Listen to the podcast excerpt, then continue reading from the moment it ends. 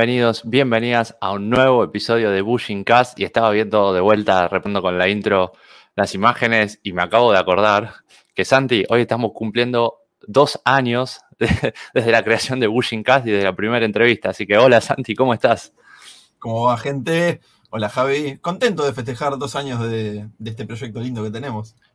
Sí, sin duda, sin duda, sin duda. Y aparte que nos encuentre haciendo una entrevista más, este, nada, qué decirte. Dos años, dos años no es poca cosa, pero bueno, paso a paso, poco a poco, este, disfrutándolo, ¿verdad?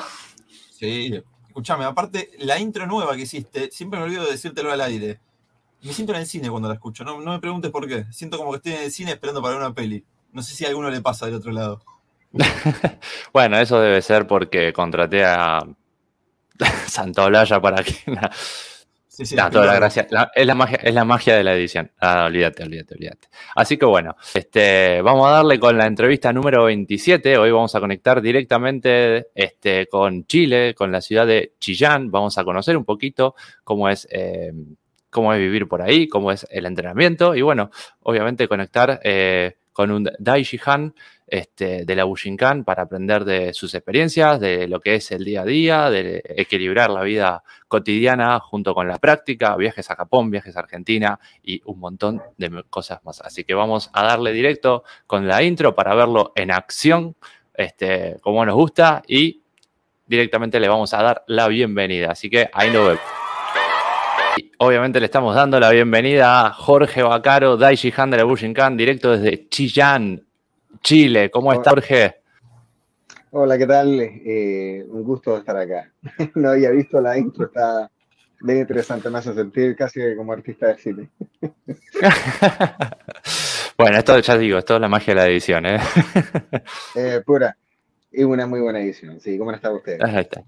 Pero si no están ahí los lo vientos, no es lo mismo. Así que bien, bien, todo tranquilo, por, todo, por suerte, eh, con muchas ganas de empezar. Eh, obviamente me olvidé de saludar al público, gracias por estar ahí del otro lado, gracias por verlo en directo y gracias por eh, los que lo vayan a ver más adelante. Recuerden que los esperamos en los comentarios, en las preguntas, en los saludos, en absolutamente todo, que esto lo hacemos entre todos y todas. Esto es un proyecto por y para Bullus. Así que, este...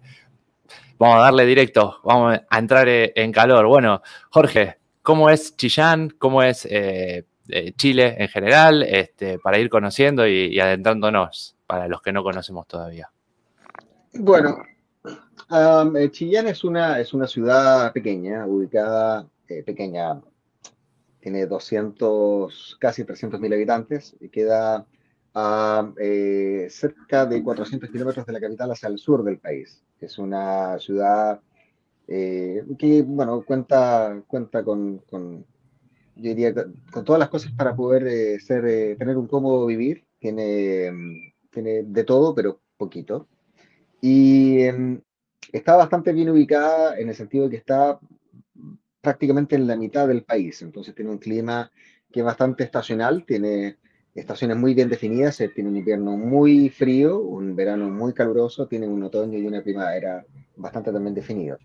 Eh, la economía está muy relacionada con la industria y con el campo, como suele ser más o menos en ese sector del, del país.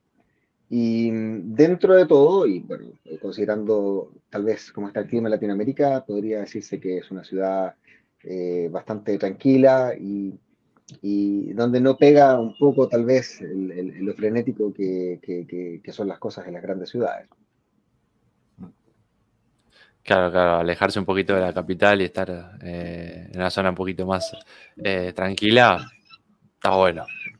Eso, eso está bueno, está bueno, sobre todo, eh, yo, para tener vida familiar y, mm. tratar de, bueno, de, de, ir compatibilizando las cosas en el fondo, ¿no?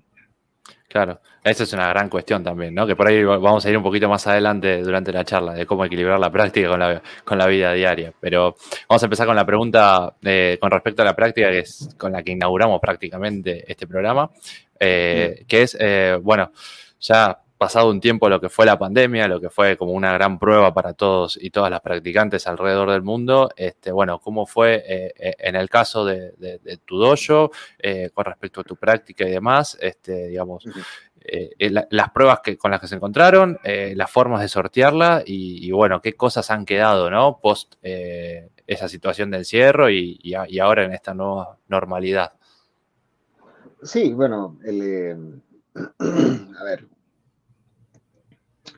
eh, cuando comenzó todo esto de la pandemia, la verdad es que fue muy sorpresivo para nosotros el hecho de, empezar con este proceso de las cuarentenas. Chile fue uno de los países que eh, fue de los primeros en cerrarse eh, directamente para establecer estas cuarentenas, mientras todavía no se definía bien qué lo que era este tipo de cosas. Entonces, dentro de la práctica, obviamente nos vimos tremendamente perjudicados al comienzo y buscamos algunas iniciativas, porque eso es la primera, era la primera como tal vez, eh, por así decir, la primera, eh, la primera cuestión que nos preocupaba a todos era mantener la conexión. De hecho, eh, inicialmente, inicialmente con, con mis hermanos instructores Arturo y Víctor, Arturo Ose y Víctor Quevedo, se nos ocurrió hacer una, una prueba piloto de, de series de conversación de, de básicamente.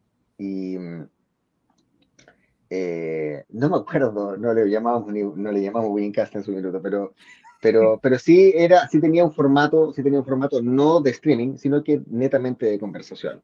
Entonces nos sentábamos entre nosotros y conversábamos y tal vez destapábamos una cerveza y ese tipo de cosas.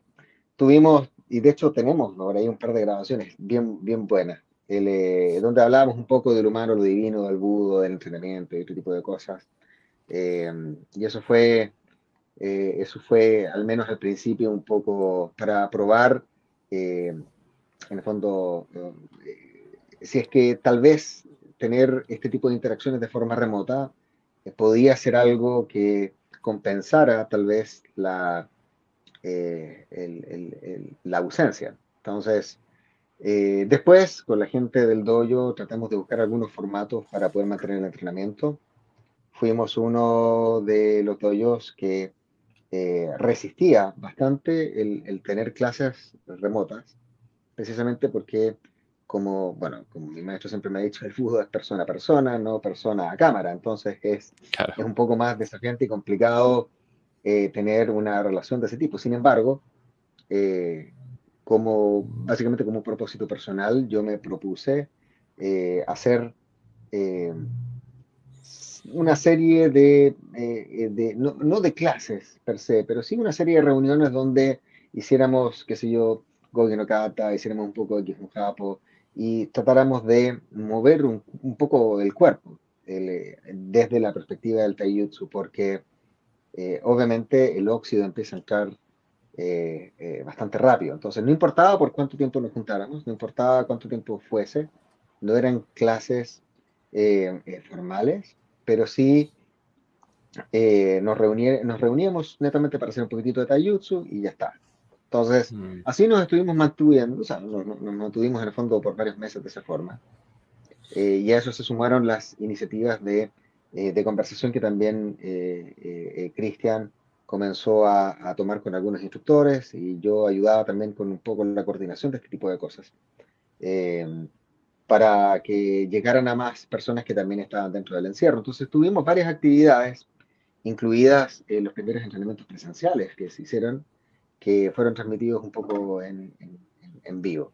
Entonces, eh, eso en cierta medida yo diría que compensó eh, un poco, nunca reemplazó, pero sí compensó esa sensación de ausencia para, para quienes eh, sentíamos el pesar de no poder compartir un poco en el tatami.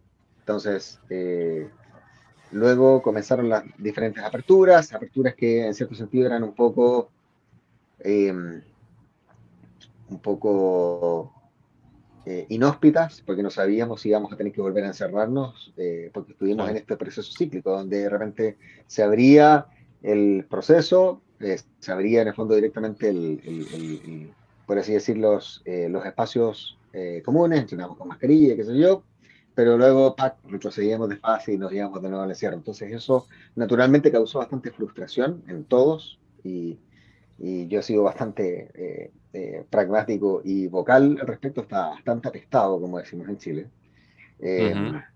hasta que ahora ya finalmente se generó esta apertura eh, total. Entonces, eh, obviamente, en el intertanto hay personas que perdieron la motivación y no han regresado a clases aún. Hay muchos que sí, eh, y están volviendo de forma paulatina al, al doyo y a las clases como antes de la pandemia. Pero es un proceso y es, hay que tener naturalmente paciencia y, darle un poco tiempo al tiempo y seguir animando a la gente para que, para que regrese. Tal cual, tal cual, porque aparte, claro, la situación inhóspita eh, han quedado también algún tipo de secuelas desde la salud, desde lo físico y bueno, desde lo psicológico también y obviamente eh, desde lo socioeconómico, quizás también a reacomodarse en ese sentido. O sea, la gente, bueno, hay muchas personas que desde que contrajeron la, este, este virus cambió también sus perspectivas, cambiaron las prioridades, eh, cambiaron sus condiciones económicas, como tú dices, por ahí tal vez estén desempleados, y eh, pasa de todo, o sea, Chile es, no es ninguna situación especial al resto del mundo. Eh, afortunadamente tuvimos ciertas condiciones que nos permitieron tal vez afrontar de una forma más coordinada para poder hacer que esto se replegara sin causar tanto daño. Pero la verdad es de que eh, eh, todos tuvimos pérdidas, todos tuvimos eh, situaciones que lamentar y naturalmente nadie en Chile podría decir de que se encuentre ajeno, digamos, a esto. O sea, nosotros teníamos gente de, por ejemplo, en, en casa, una casa familiar de campo que tenemos donde nunca uno diría que pasa absolutamente nada en ese sector, pero se hizo una fiesta y se contagiaron todos y todo el pueblo estaba contagiado. Entonces era, era, era terrible cómo este tema se propagaba y, mm. bueno, eh, la verdad es que, ¿qué le vamos a hacer? Ahora por fortuna ya el tema está... Eh, Chile yo diría que está dando vuelta a la página, eh, esperemos que se mantenga esta. y bueno, vamos a ver y tendremos que adaptarnos. Tal cual, tal cual, tal cual. Este, bueno, y ahora yendo un poquito más eh, hacia el presente, ¿cómo vienen los entrenamientos en el Renryu Dojo? Eh, vamos bien. Yo te diría que eh, nos cambiamos reciente espacio. estábamos en un espacio durante el proceso de retroceso del virus. El, el dojo obviamente estuvo cerrado y para regresar volvimos en un espacio donde uno de nuestros alumnos, José, puso a su disposición, que era un espacio muy chiquitito eh, y ahora que estamos eh, volviendo a poder sacarnos las mascarillas y todo eso, nos movimos a un espacio que está bastante más amplio y bastante más cómodo. Y ahí es donde estamos regresando a entrenar desde hace aproximadamente dos meses. Eh, no, este es, vamos a cumplir un mes recién. En este ah, hace poquito, sí. Hace, hace muy poquitito, pero es un espacio bastante bueno, queda cerca de casa, el tatami está perfecto y tenemos eh, nada, eh, ciertas eh, facilidades. Yo siempre mantengo un dojo pequeño. La, idea es no masificar más. Siempre he sido bastante selectivo por un tema de tiempo y por la dedicación también que esto implica. Entonces, mm. mantener, este, mantener este, esta dedicación con un grupo pequeño de alumnos es lo que yo me he propuesto en el fondo para poder tal vez transmitir lo que en el fondo he ido aprendiendo de una forma bien personalizada y, y, tal vez eh, eh, sembrar ciertas semillas para que germinen en, las personas apropiadas. Claro, eh, claro. Es, claro, es un voto de confianza. Pero bueno, supongo que hay como algún tipo de entrevista o de filtros a la hora de decir tal persona es aceptado en un dojo, que es, creo que pasaba en, la antigüedad también, ¿no? Que no cualquiera debería poder entrar solo porque sí, más allá que el entrenamiento sea abierto a todo el mundo. Pero ahí llega al nivel de confianza y, eso. Ah, la verdad, sí, obviamente existen varios filtros que siempre se recomiendan, ¿verdad? la verdad es que al doyo escriben bastante, no, no siempre, o sea, a todos les respondo, eh, y de frente digo que, bueno, tal vez que no, no existen cupos o que se abre un cupo y que si quiere acercarse a entrenar, que entrene en una clase con nosotros. Y ahí vemos un poco si existe eh, eh, tal vez la afinidad, eh, pero además un poco consultar cuál es la dedicación y tal vez el, el, interés que tenga. Entonces, em, pero está bien, o sea, yo estoy haciendo, como les digo, lo, que puedo para poder asegurar que lo que he ido tal vez entendiendo, porque no soy dueño de ninguna verdad, lo que he ido entendiendo en base a mi propia experiencia, eh, vaya quedándose en, personas que puedan ir sacando sus propias conclusiones también. Eh, yo no soy, soy bastante eh, eh, abierto en, decirle a la gente que entrena conmigo que ellos deben sacar sus propias condiciones, o sea, sus propias conclusiones en base a lo que escuchan y a lo que aprenden eh, un poco conmigo. Y en base a eso, ellos podrán determinar si es que, en el fondo, lo que yo comparto resuena en ellos o no. Yo transmito las cosas que mi maestro me ha ido enseñando y lo que los viajes me han ido entregando. Entonces, em, y trato de hacerlo de la mejor forma posible. Así que mm. eh, ellos, ellos, ellos serán quienes juzguen al final, que, tan, que también he hecho mi, mi laburo. Claro, pero también es darle, eh, pasarle la pelota, como decimos, de la responsabilidad. Ok, esto está en tus manos. Eh, no es lo que yo digo es lo que es, sino es, ok, ahora sos responsable de, de, esto que te estoy transmitiendo. O sea, en el fondo es, siempre una responsabilidad compartida. Uno, eh, como profesor, tiene que tratar de hacer las cosas de la mejor forma posible, por supuesto. Eh, ahora, creo que eh, uno no puede, uno no puede, o uno no debería influenciar para que el alumno saque las conclusiones que uno quiere que saquen. la idea de que ellos sean capaces de eh, poder, en el fondo, pensar por sí mismos y tal vez contrastar, eh, ver un poco en el entorno y luego decir, bueno, ok, esto realmente tiene sentido y en base a eso dirán, ya está. En el fondo, esto tiene sentido porque esto lo veo, lo he visto, porque viajé a Japón tal vez y lo vi, eh, o, creo que vi algo parecido, porque no puedo, ni siquiera, no puedo pensar compararme en el fondo con, con, lo que se ve allá, pero, pero pero si más o menos tiene un olor, eh, yo me siento súper feliz. Así que está, está, está perfecto. Claro. Y además esto, ¿no? El sentido real eh, de lo que es la libertad, ¿no? Que también conlleva esa gran responsabilidad. Claro, claro. Es libertad, no es libertinaje, es libertad. Es muy importante saber quién es tu profesor. Eh, mm. Es muy importante saber por qué entrenas con el profesor. Em, pero, pero esto no es una, no, tiene absolutamente ningún elemento sectario, uno no es dueño de nadie, y es súper importante que esto se entienda de esa forma, porque em, en las artes marciales, eh, eh, en el fondo, tiende a generarse, eh, tienden a generarse focos donde parece de que se forman esto, estas suertes de cultos, y, y no es ninguna excepción. pero eh, hay, una, hay, una línea, hay una línea importante de responsabilidad que se tiene que tener con eso. Y en ese sentido yo eh, eh, soy muy abierto en, en, en, en, el fondo en transmitir esa clase de, de sentimientos. O sea, es importante mantener siempre un alto grado de responsabilidad y saber de que existe libertad. Pero en el fondo nunca olvides quién es tu profesor eh, y, en el fondo tu camino es tu camino, no es el mío, es el tuyo, digamos. Entonces, no puedes, no puedes yo, le, digo siempre en el fondo a la gente que entrena conmigo, que en el fondo no tienen, primero que nada, no tienen que compararse con nadie, compararse es tremendamente nefasto y es, eh, es destructivo. Uno tiene solamente que compararse como, eh, ¿quién se dice? Compararse con la persona que era ayer. Y si hoy eres mejor, un poquito mejor, está perfecto. No tienes... Y al principio yo no pensaba así. Al principio, yo no sé si les conté, pero en el fondo, al, comienzo de mi camino, yo me comparaba con todos. Y, hasta hace un par de años, siempre, porque uno tiende a, a querer parecerse. Quiero que mi taijutsu, quiero que mi kamae sea como el de este instructor, ¿verdad?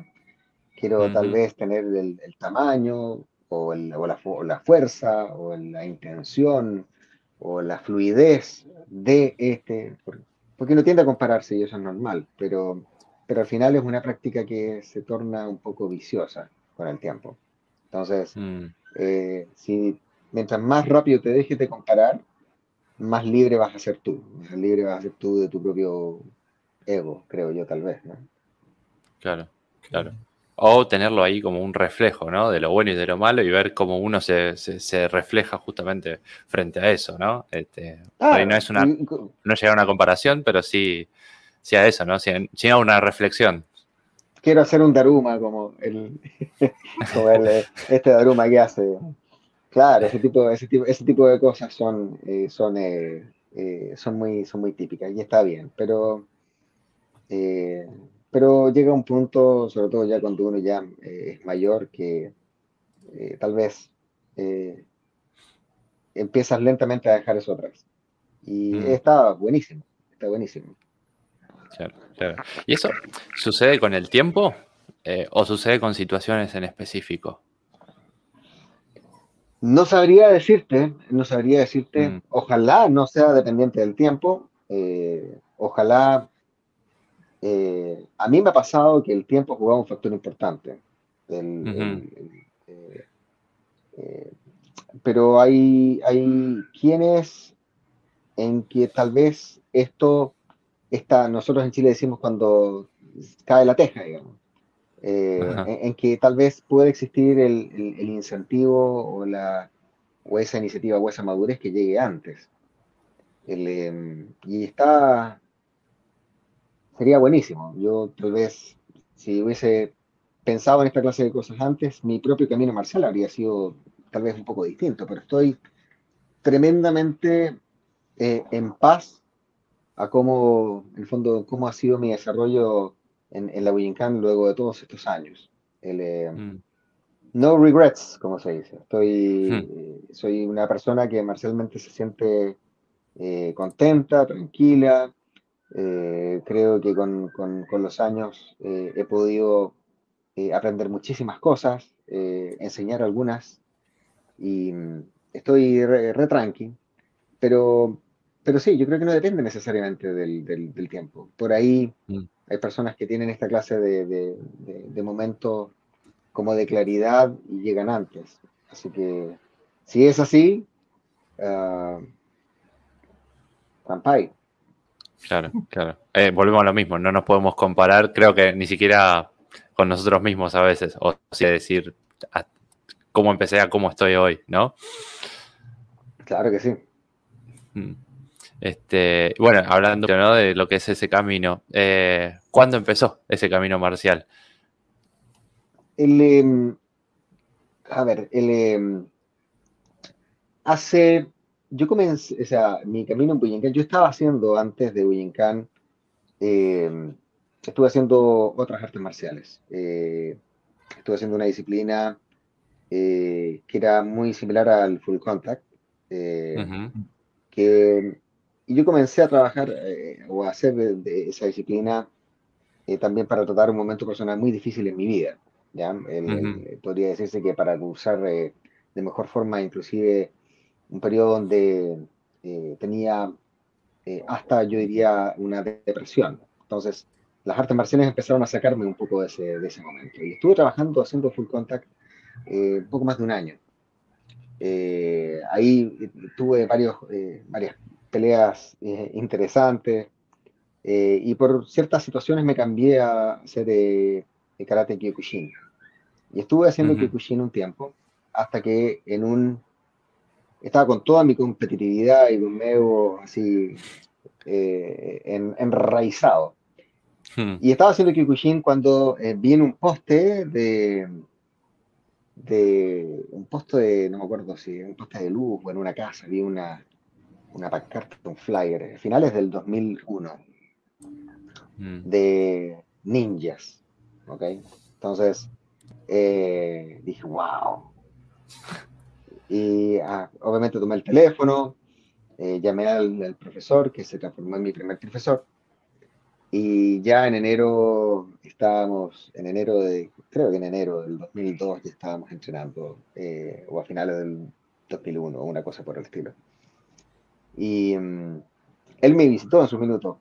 Él andaba justo cerca de donde yo vivía en ese entonces, me pasó a visitar, me mostró algunos cues, dije, mierda, esto está buenísimo. Porque para mí era, para mí era, perdón por mi francés, pero... Ah, no pasa nada. Pero para... Pero era muy distinto a lo que yo venía practicando, porque obviamente todo estaba relacionado con el impacto y con los golpes y con las patadas y todo eso, y ciertamente no es algo que eh, se estila, eh, al menos con, la, con, la, con la frecuencia que en el fondo eh, se ve en Bujinkan. Entonces, mis primeros Kyushu llegaron, mis primeros Kyushu Jutsu empezaron a llegar a finales del 2001 y el 2002 ya estábamos entrenando y tomando clases.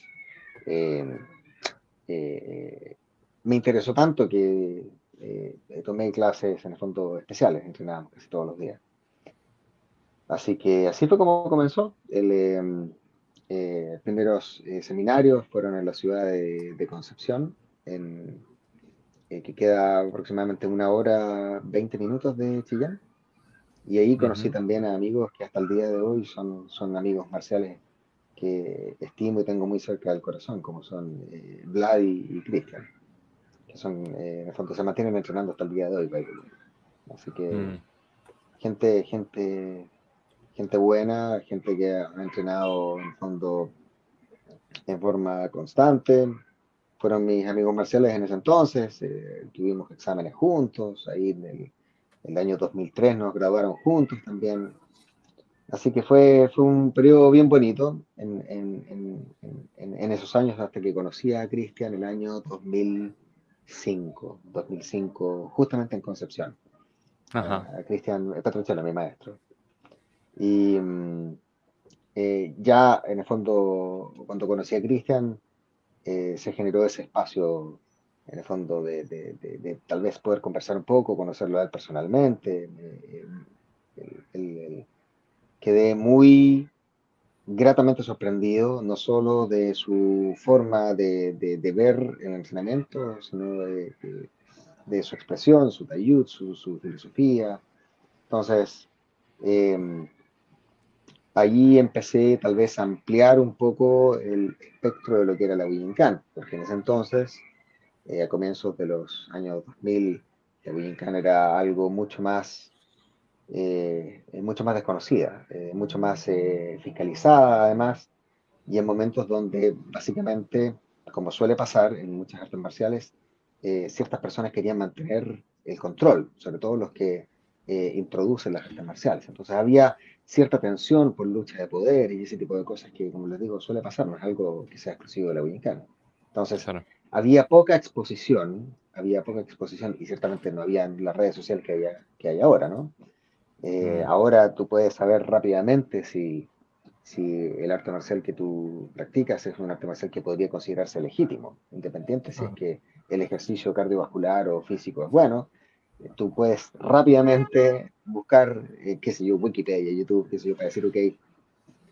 Entonces, eh, y bueno, eh, spoiler, yo partí de las artes marciales muy, muy pequeño.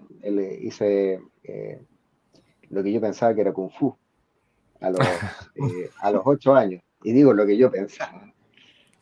porque, porque mis inicios en las artes marciales fueron con un arte marcial que no, no existía en los, en los, años, en los años 80. Entonces era una escuela bien grande, ¿viste? Con, con, con decenas y decenas de alumnos, pero era el estilo de Kung Fu no, no, existe. Cuando fue creado, eh, fue creado en el fondo, no, quiero, no quiero decir en Chile, pero, pero, pero era un estilo que no... Entonces ahora, en, en ese entonces en Bujinkan no había mucha no había mucha exposición, en el fondo. Mm. todos los videos y las técnicas y los denshos eran, eran eh, en el fondo, transmitidos eh, eh, tal vez no de las mejores formas. Entonces, cuando conocí a Christian, como que empezó a ampliarse un poco la visión y el espectro. Y luego me cambié de ciudad, estuve también entrenando en Santiago con otro profesor muy querido. Eh, también aproveché de conocer a otros eh, argentinos, como, como Néstor. Y bueno, eh, finalmente eh, terminamos en, el Templo de Doy.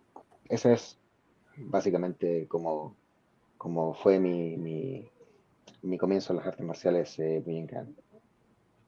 Claro, eh, digamos como que también esto que decías, ¿no? Que las redes sociales amplían un poco también el panorama, amplían un poco también la capacidad de investigar de cada uno, de cada quien y decir, ok, ok, entiendo esto, entiendo lo otro, si bien, repito, como decíamos antes, tampoco es un, eh, no suplanta al hecho de ir realmente al dojo, ¿no? Porque a veces por ahí uno ve alguna técnica de Bushinkan ejecutada por algún Shihan japonés y a simple vista no se entiende bien qué es lo que está haciendo. Entonces hay como algo también de que uno debería también eh, en carne propia lo que es entrenar, claro, además de poder verlo.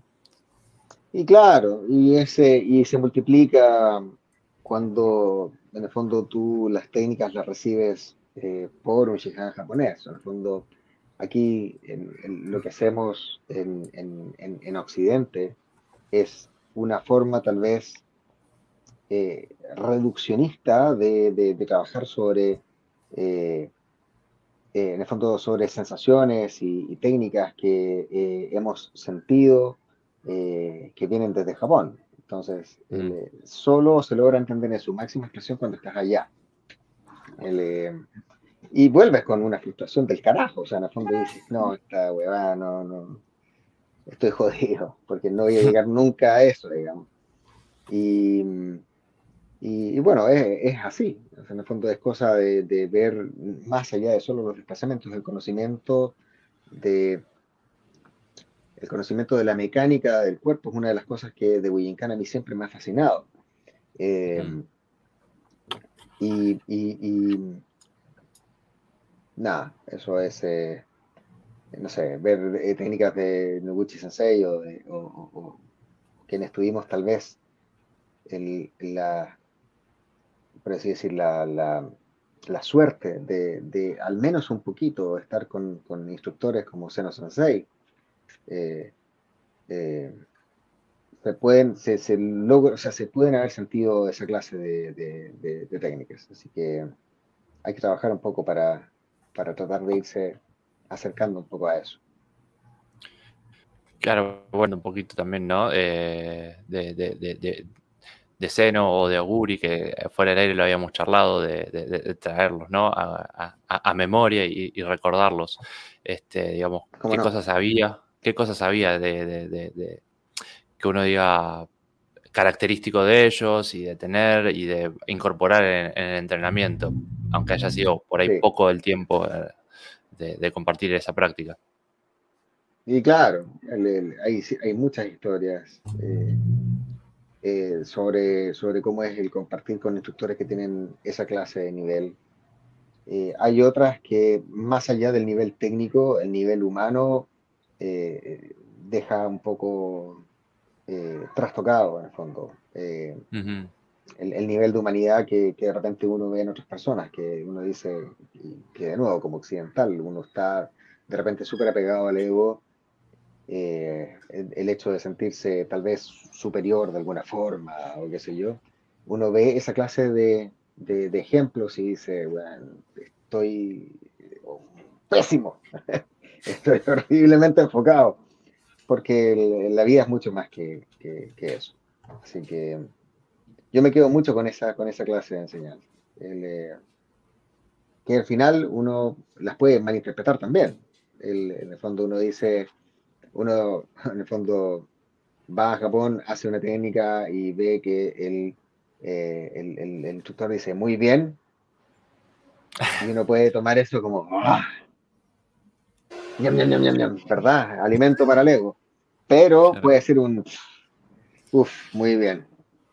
Muy ¿Sí? Y es un poco, exacto, es muy, es muy del, creo que el término es omotenashi, ¿no? Que es un poco de la, de la gentileza japonesa también, tratar de hacer de que quien visita se sienta bien. Pero, pero más allá de lo que puede ser esta, esta gentileza y este, y este afecto con el cual reciben al visitante, hay expresiones que son genuinas de de, humildad que, realmente van mucho más, van mucho más allá. Y en, esta clase de, maestros es con, quien yo recogí, en el fondo, eh, muchos ejemplos de, esta naturaleza. Mm, mm. Y bueno, adelantándome ya un poquito, ¿no? A, eso, ¿no? ¿Cómo es eh, preparar eh, o el primer viaje a Japón y encontrarse, ¿no? Con todo eso. Y bueno, eh, fue ciertamente muy especial. Voy a, voy a, en, en, este primer viaje tuve muchas, muchas lindas experiencias, sin duda. Ir a Japón es una, es una experiencia por sí sola mi primer viaje a Japón fue el año 2010. El año 2009 lo, lo empezamos a preparar y finalmente el 2010 eh, salió. Y fue con un grupo maravilloso de compañeros, maravilloso. Eh, uno de los cuales, eh, uno de los cuales ya no está en este plano, que ese era uno de mis, uno de mis mejores amigos en Bujinkan, sin duda, Tanito. Y mm, llegué yo, mi viaje fue muy austero, fui eh, solo, mi viaje fue solo de ida, me encontré en Japón directamente, ya directamente con los muchachos. Y no iba más que porque tampoco había roaming ni mucho, había más, había más cosas que eh, los primeros viajes que tenían eh, otros profesores, que viajaban desde los 90, como, qué sé yo, varios profesores de Argentina, ¿no? como también Cristian, que en ese entonces no había ni internet, me imagino. Entonces, eh, yo iba con mi papelito para llegar al río Cano. Entonces, el, eh, eh, llegué desfasado en horas y como iba solo en el avión, tengo, es como un vlog, un video vlog, ¿no? De, de, viaje porque me fui filmando, hablando todas las cosas de lo que era para mí este primer viaje. Lo tengo hasta el día de hoy. Eh, me fui por Dallas, Dallas a Narita y em, eh, finalmente cuando llego, eh, esto no, creo que sea problema contarlo, pero estaba totalmente desfasado con respecto al, timing, ¿no? Y, em, me, estaba muy cansado, me fui a la, a la pieza, y a tratar de dormir un poco porque había llegado y directamente luego de dejar las maletas había ido a entrenar. Y de hecho me encontré justo con los con el con Cristian y con los eh, muchachos, con Kike, con, con Tano, que venían llegando, no me acuerdo de dónde. Si alguno está acá o ve esto, eh, sorry. que recuerde. que recuerde, por favor, y me confirme. Eh, pero en la noche estaba, estaba hecho bolsa, porque estaba muy cansado con las horas de viaje y todo. Y de repente me despiertan, me despiertan en la noche y digo, qué mierda, me asusté. Y llega y era, era precisamente Tanito. Y me dice, ¿qué estás haciendo, boludo? Prepárate, que tenemos entrenamiento nocturno y todo a la vez. Tano siempre me hacía caer en todas sus boludeces. Porque el, por alguna razón, siempre con cualquier boludez que salía, yo le creía al tiro. Entonces, Digo, me dice, Jorge, prepárate, hombre, vamos, tenemos entrenamiento nocturno en Japón, y vamos a ir a un bosque que queda acá cerca. Y yo, mierda, me puse mi jikatabi y toda la cuestión. Entonces, salgo de la pieza casi en camae, ya, listo. Y, y, veo que en la otra esquina está, estaba Cristian eh, sacando, y no sé, Cristian, si ves esto, pero fue un momento maravilloso. Y, las primeras palabras que le escucho decir a Cristian, ¿qué está haciendo, boludo? y yo, no, que el Tano me dijo que tenía entrenamiento. Y dice, no, y dice, a cagar. Y me pasa, me pasa un poco de, me pasa un poco de, de saque, me dice, bienvenido a Japón. Fue un momento muy bonito. Así que, así que no, nada, fue, fue un viaje muy lindo, muy lindo y, y, todo mi afecto para todas las personas que, que estuvieron en ese viaje y, y, darle de nuevo las gracias a, a, Tano por, por, ese, por ese, como tantos otros momentos que tuvimos. Es lindo compartir esas cosas con los compañeros, sí. sí. y recordarlo con, siempre con una alegría, con una sonrisa, ¿no? Como que es, eh, como que se nota que tenía mucha vida, mucha luz. Y sí, sí, sí, por supuesto que sí. El, em, como les decía, yo estoy muy agradecido del camino, estoy muy agradecido de las amistades, estoy muy agradecido de los momentos. Creo que Bujinkan ha aportado muchas cosas más que solo técnicas. Ha aportado muchas enseñanzas, ha aportado muchas cosas valiosas que son eh, dignas eh, de mantenerse vigentes y activas eh, para todas las personas que desean recibirlas. Entonces, siempre la transmisión se tiene que hacer con mucho respeto, con, con, mucha determinación, porque el impacto va mucho más allá de lo técnico, sino también se manejan en, otra clase de planos que eh, solo se dimensionan, tal vez, con, tiempo. Entonces, mm. eh, obviamente he tenido, como todo, seguramente, muchas, muchos momentos en los cuales las técnicas marciales tal vez han permitido evitar situaciones de riesgo o eh, tal vez tal vez poder controlarte, defenderte, eh, pero esa es, es, una parte, eh, es la parte física, ¿verdad? Y también existe este, este, este, otro elemento que también tiene mucha importancia. Mm. Sí, el, el, otro día en una charla, bueno, vamos a spoilear un poquito, hicimos un visitando hace poquito, que se está... No, y, Sí, lo voy a decir con, Juan Manuel Gutiérrez. Este, y bueno, nos quedamos a comer y una de las cosas que habíamos como reflexionado en el momento es decir, eh, nosotros estamos todos juntos hoy acá, como mismo es esta transmisión y todas las personas que lo estén escuchando, es decir, eh, mm. gracias a Hatsumi Sensei, gracias a los shihanes japoneses, gracias a las personas que han viajado a Japón, este, y obviamente es como que uno se pone a pensar en ese hecho y es loquísimo, es loquísimo, por lo menos es lo que a mí me sale pensarlo, ¿no? Que gracias a personas que están en otro continente, en otro, en otro lugar, eh, que vienen con una historia aparentemente nada que ver con nosotros, de alguna manera nos logra reunir o, que elijamos eh, un camino casi en común. Mm. No, y, una de las razones por las cuales eh, en los viajes que he tenido eh, por, incluso por laburo, siempre he hecho el, el eh, porque cuando llego a un dojo llego en parte un poco un pedacito de casa.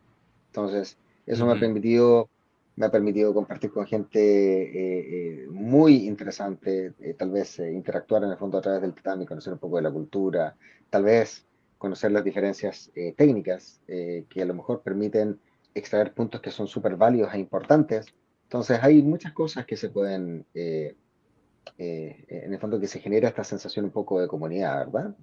Entonces, mm. eh, y, bueno, en Argentina hay profesores de excelente calidad que tienen una trayectoria larguísima y que han estado tremendamente expuestos a esta clase de cosas. bueno, Juan Manuel es uno, obviamente está, bueno, hay, hay tantos, Néstor, Marcelo, hay, hay, hay, muchos, hay muchos para nombrar solamente en, un pedacito mm. de, espacio. Así que, nada. Mm.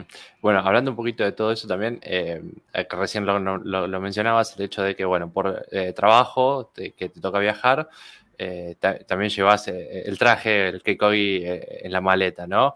Mm. ¿Cómo es un poco eso, ¿no? Equilibrar la vida diaria el trabajo, el entrenamiento, la familia, eh, los huyus? Bueno, el, lo intento. No es, no, tengo, no tengo nada, no tengo nada resuelto. Soy un trabajo en progreso. Eh, yo creo que cualquier persona que, bueno, cualquier persona que te diga, no, mira, esto lo tengo muy resuelto, no lo sé. Yo, yo soy el primero en, ser eh, un poquitito escéptico. Que pase la receta. Claro, claro, claro. O sea, mira, eh, hace algún tiempo yo renuncié a dormir esta tarde. Hace, esa, es uno, esa es una de las cosas eh, que a lo mejor me han ido funcionando con el tiempo. pero pero no, no, no, es, eh, no es sencillo. Eh, no es sencillo. Yo tengo un trabajo muy demandante. Eh, viajo bastante. además tengo una familia. Tengo, tengo, tengo mis hijos y tengo la escuela. Entonces, balancear todas estas cosas siempre es un desafío. No es nada sencillo. lo que hay que tratar de hacer es poder balancearlas de la mejor forma que a cada uno le funcione mejor siempre van a haber consecuencias eh, y siempre eh, no vas a poder tal vez estar al 100% en todo. Y lo que mm. hay que tratar de hacer es tal vez es minimizar, minimizar la cantidad de remordimientos que puede generar. O sea, si mm. mantienes, si cierras el día y dices, debía haber hecho esto, debía haber hecho lo otro, debía haber hecho lo otro, hay algo que estás haciendo mal. Si, si eres capaz de acostarte tranquilo y levantarte tranquilo, es, un win, digamos. Eh, así que hay que tratar de, de hacer eso. He visto en, en, en y en las artes marciales en general, eh, hay siempre, eh, hay siempre espacios donde se, se pagan consecuencias en el fondo por esta clase de cosas. Lo importante, como te digo, es de que si te gusta lo que haces, si lo haces con cariño, vas a estar bien vas a estar bien. Eh, tienes que tener confianza, eh, saber administrar tu tiempo en base a tus propios, a tus propias, en el fondo, a tu propia realidad, porque la realidad de todos es una realidad distinta. Y si eh, lo logras hacer bien, es precisamente porque, como te digo, vas a poder llegar al final del día y estar tranquilo. Así que eso es lo que yo percibo, al menos ahora, en, lo que va a ser esta segunda etapa de mi vida, digamos. En la, tener, tener esa tranquilidad para poder en el fondo avanzar, a hacer todo eh, sin, eh, sin presiones más que las que yo me ponga sobre mí. Eh, precisamente para que sean hábitos saludables, que sumen en mi vida y que hagan, espero, hagan de mi vida una vida interesante, aventurera y que valga la pena al final, porque no hay nada más no sé, nada más destructivo tal vez que, eh, que tener una vida que uno considere que no valga la pena vivir. Entonces, hay que, hmm. hay que tirarse a la aventura, hay que tirarse a la aventura. Entonces, eso está, eso está bien.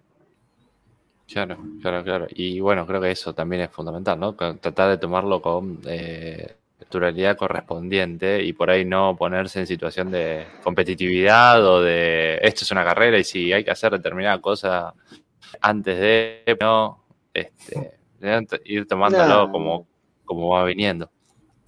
Correcto, correcto. En el fondo, en el fondo, la vida no es una competencia. Eh, la única competencia que realmente importa es la compites con sea, tú, que es el que está en el espejo, digamos, ¿no? Esa es un poco la, esa es un poco la, esa es un poco la idea.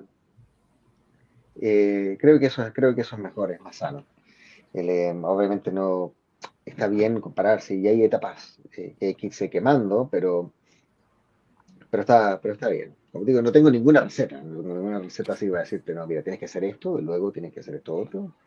No, si no sería buenísimo. Yo hago mi dencho o, saco mi libro al fondo de, de un, libro sobre cómo, cómo ser instructor de Willingham en estos tiempos. no, no, no, hay una receta para esto, porque todos somos distintos y la idea es de que cada persona encuentre su propio ritmo, y eso es lo único que importa. Claro, claro, tal cual, tal cual. Este, vamos a leer un par de mensajes y después vamos a retomar con la pregunta de eh, Cómo, cómo fue esa primera clase como instructor y cómo llegás al hecho de eh, dar clases. Así que pasamos a las preguntas. Ahí Cintia Morales eh, manda un saludo. Juli Trujillo dice, wow, dos años, eh, felicitaciones, gracias Juli, siempre, siempre fiel desde el programa número uno. Bushinkan Coray, desde Perú, hola, qué alegría ver a mi profesor, un saludo ahí a Sergito Amaya, gran responsable también de que hoy tengamos esta conexión acá. Este, Jorge ah, hola chicos. Qué lindo verte, Jorge. Saludos de Nueva Zelanda, entiendo. Sí, de Nueva Zelanda, sí. ¿Cómo estás, Qué lindo verte, compadre. Ahí estamos. Este, Olivos Luyu, hola Bushinkan, saludos desde Lima, saludos a Jihan Jorge desde Lima, también un saludo grande a, a Perú, este, Celeste Díaz ah. Riveros. ¡Ay, Celeste! Mire qué lindo. Desde Montreal, Canadá, así que conexión internacional. Margarita María Díaz Casas. Ah, hola. Acundún, Acundún. Michelle, ¿cómo está Michelle? Michelle Contreras, hola profesor. José Troncoso, hola a todos. Este, y Paloma Camus López, cariños desde Valparaíso, también de Chile. Eh, qué buen programa, muchas gracias. Y gracias, Ahí estamos. Así que bueno, muchas gracias por el saludo. Recuerden que si tienen preguntas y Jorge está mm. dispuesto, vamos a ir respondiéndolas eh, durante el día. Este, mm. Bueno, esa, retomando esa pregunta, es eh, ¿cuándo sucede ese hecho de decir eh, dar clases o que se te otorgue la, posibilidad de dar clases? ¿Cómo lo recibiste? Mm. y bueno, ¿y cómo fueron esos primeros pasos? No, eh, a ver, desde, desde, mi época de la universidad eh, tenía ciertas, ciertas, eh, ciertos acercamientos con el enseñar alguna de las cosas que había o que estaba aprendiendo, ¿no? Em, pero siempre fui muy esquivo a poder hacer clases, a pesar de que muchas personas me lo me, me preguntaban y qué sé yo. La verdad es que no estaba dentro de mis planes eh, transformarse en, o sea, transformarme en un, en un profesor de, de, artes marciales. Eh, finalmente, el que me dio el empuje tal vez definitivo fue, fue Cristian, mi, maestro, que eh, básicamente me dijo, mira, la próxima vez que venga quiero conocer a tus alumnos. Entonces yo, ah, ok. Así que de nuevo, Cristian, si ves este mensaje, gracias, porque era, era tal vez un paso necesario. Me, me movió mucho de la comodidad. Y, ese es otro tema importante, ¿no? Salir de la comodidad.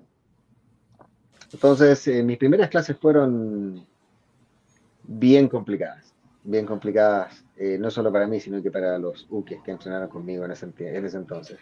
Partí un poco duro.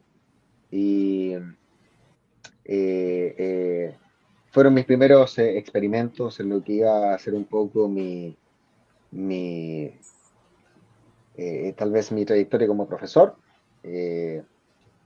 y mm, tal vez con el tiempo aprendí un poco a dosificar, a dosificarme, porque como digo, las técnicas tal vez las entrenábamos demasiado fuerte. Y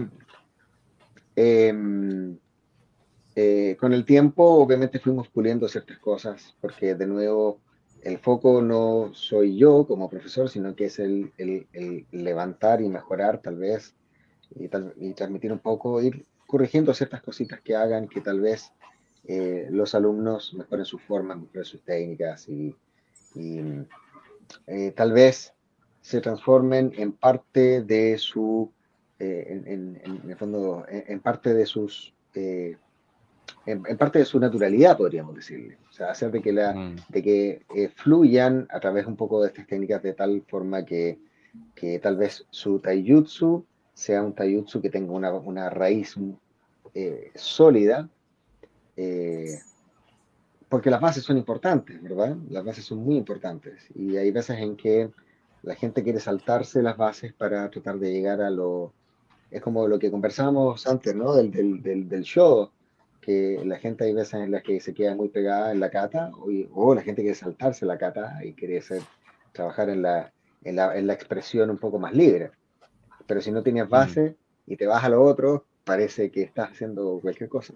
Entonces, que estás tratando de, no sé, de bailar o cumbia o algo por el estilo. Se ve muy raro. ¿Por qué? Porque, porque, es, porque está ausente de ciertas cosas que eh, hay que tener paciencia y entrenarla con, tiempo y con, alta determinación. Entonces, yo estoy muy contento con, el progreso que han tenido mis alumnos. No solo los que están en Chillán conmigo ahora, sino que eh, aquellos que eh, obviamente se quedaron en Santiago porque tuve que, en el fondo, notificar en algún minuto de que me iba de Santiago. Entonces, eso fue un momento también un tanto complejo, diría yo, tanto para ellos como para mí, porque los venía, eh, los venía, venía compartiendo con ellos por, por, varios años. Entonces, cuando tomamos la determinación de, de eh, en el fondo, de salir de Santiago para venirme a vivir al sur, era, fue un momento difícil, pero sabía desde muy dentro que era un paso muy importante, no solo para mí, sino que para mi familia. Entonces, ellos han mantenido, hemos mantenido la conexión eh, y ellos han seguido entrenando por fortuna, o la mayoría de ellos. Y mm, también estoy muy orgulloso de, su crecimiento personal. Así que un saludo para los muchachos de Santiago, si es que ven este mensaje también. Eh, nada, todo mi cariño y mi respeto para, para, ustedes. Primero por aguantarme en los, en los años iniciales de haber estado haciendo clases, porque también les di duro, eh, pero, pero además por, por mantenerse y, y, seguir avanzando, porque muchos de ellos ya tienen, tienen un taijutsu mucho mejor que el mío, además. Entonces está buenísimo, yo aprendo mucho con ellos. Claro, pero también un poco es porque ven eh, el ejemplo, ¿no? Al, hecho de que vos residas en Chile, eh, Cristian en Argentina y que por ahí eh, el encuentro sea una determinada cantidad de veces al año, nada, está ese ejemplo de que a pesar de la distancia es algo muy relativo y quizás el, seguir los pasos o mantener la conexión pasa por otros factores. Y claro, por supuesto, ya no puedo no tengo la misma disponibilidad para viajar como antes lo hacía, eh, pero estoy siempre preocupado de, ver, a Cristian y seguir a Cristian. Y cada vez que tengo la oportunidad de verlo, lo, veo. Entonces, em, eso, es, eso es importante para mí, ellos lo entienden. Y bueno, ahora de hecho estamos organizando con, otros instructores amigos una, un evento en la ciudad de Chillán, eh, ahora en diciembre. Entonces, eh, varios de ellos vendrán también a, acá. Entonces, mm. nada, estamos bien entusiasmados con eso. Claro, eso, eso te, iba a preguntar también, ¿no? Eh, ¿Cómo está ese panorama de la Bushinkan en Chile actualmente? Eh, y esto que, está, que, hemos visto a través de Flyer, o mismo que lo has mencionado, Arturo Doces, y junto a otros instructores, que hay como una idea de ir juntando los grupos, de ir entrenando juntos, de ir compartiendo juntos. Sí, eh, mira, eh, esto es eh, mi percepción, es, solamente mi interpretación y en el fondo quiero también ser bien, lo, que, lo que yo te voy a decir es netamente como yo veo las cosas, pero creo que existe un ambiente mucho más, mucho más tal vez constructivo de lo que en otros años existía. de nuevo, las motivaciones en, en dentro del espacio han ido tal vez madurando. Y mm, a pesar de que existen, como en todas eh, legítimas eh, diferencias o visiones, eh, creo que al final todo ha ido decantando en el hecho de que somos una comunidad marcial que en la mayoría de los casos hacemos esto con, con mucho cariño, con mucho respeto. Y, y, en ese sentido, en ese sentido, eh, ahora tal vez eh, manejamos las cosas con mucha más, con mucha más sinceridad, que de nuevo es, muy importante que así sea. Eh, porque la gente suele, o solía al menos antiguamente, confundir un poco las cosas y sacar conclusiones que muchas veces eran equivocadas. Entonces, porque uno es rollero, se pasa rollos y dice, no, si esta persona no me habló, es porque seguramente esto, o si es que no me invitó eh, para su evento, es tal vez por esto otro, entonces yo no lo voy a invitar por esto. Entonces existía tal vez un ambiente que era, no sé, a lo mejor un poco sesgado. Eh, y ahora yo he sentido de que conforme ha ido pasando el tiempo está mucho más, es mucho más constructivo que, antes.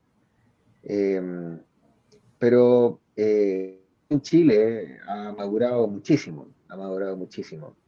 Eh, ya se han ido dejando tal vez un poco atrás eh, con los años eh, este tema de tal vez de ver quién llega primero a alguna parte, nadie sabe, o ser el primero, nadie sabe en qué, digamos, pero todos querían ser el maestro tal vez más destacado o el ejemplo para todos, y, no sé, existía, como digo, eso es una, es una cosa normal.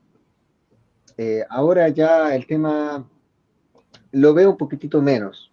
Tal vez todavía existe, ¿no? Pero, eh, pero está muy constructivo. Estoy, yo diría, eh, contento con lo que veo y yo creo que eso refleja un poco de la madurez marcial que existe en Chile y particularmente en Bujinkan.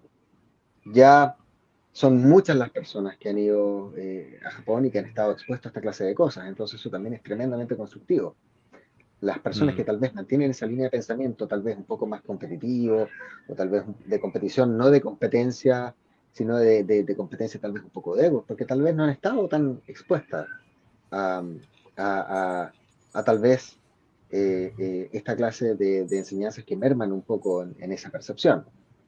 Pero, eh, pero yo veo en general que la, la, la comunidad eh, está tal vez la veo más unida, la veo con una muy buena disposición. han habido varias instancias donde nos hemos encontrado y el ambiente ha sido extraordinario. Eh, también, a propósito, post pandemia, en el fondo, uno dice, está mezclado también con el espíritu de decir, ok, todo esto era, era una boludez, ahora entrenemos y entrenemos bien. Así que el, ambiente está muy constructivo, muy constructivo. Tal vez eh, mejor inclusive de lo que era antes de la pandemia, que no era, jamás ha sido malo, no me malinterpreten, nunca ha sido malo, pero ahora yo lo veo que está interesante, está, está bonito lo que está pasando. Claro, claro, claro, claro. Ahí, no, Santi, ¿tenés este alguna pregunta? No, iba a decir por ahí este tema de eh, la pandemia que nos hizo separarnos físicamente y mm. nos llevó a comunicarnos de otras maneras, por ahí hizo correr de lado eso, ese pequeño ego que tenían y poder unificarse de una manera un poco más sana también, ¿no? O por lo menos eso es lo que entendí.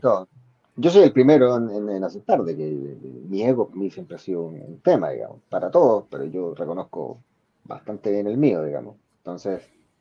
Eh, trato de, hacerle un ego, un ego kudaki cuando puedo. Eh, y, y, y, y, bueno, eh, obviamente estar con mi, con mi maestro durante, en el fondo de estos años, ha sido importante para eso.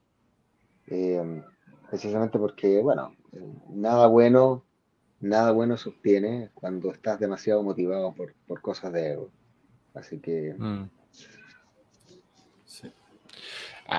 Hay un tema también que también solemos preguntar y que a veces tiene que ver un poco que a veces un poco ego va relacionado con el tema graduación o es como quizás la parte visible de algo, de se llega a tal punto que de hecho yo también lo he nombrado, decir, eh, nada, que por ahí esperaba, no sé, en cierto momento llegar a un cinturón negro y cuando llegue eso voy a hacer esto y voy a... Y la realidad es que me, pasó todo lo contrario. y bueno, nada, eso. Eh, ¿Cuál es la, esa visión de...? Sí, yo te puedo contar una historia bien interesante con respecto a eso. Porque el, em, en, justo en mi, primer viaje a Japón yo eh, me tomaron el Godan. Y el, el, en ese entonces, claro, el año, el año era el año 2010 y no había en, Chile muchos shidosis en ese entonces. Entonces, eh, fue particularmente especial el hecho que me hayan tomado el Godan porque mi ego tuvo, se tomó una Red Bull. Entonces, porque más encima, el, el, el Godan fue eh, un día X en la noche, fue junto a otras personas y mi Godan fue muy bonito, digamos. Entonces, yo quedé con el ego por ahí arriba. Pero el día siguiente tenía clase con Nagato Sensei. Entonces, llego con todo mi ego a entrenar a la clase Nagato Sensei y lo primero que, me, lo primero que dice, ok, ¿quiénes son los nuevos Godan? y yo, ups, me chupé entero.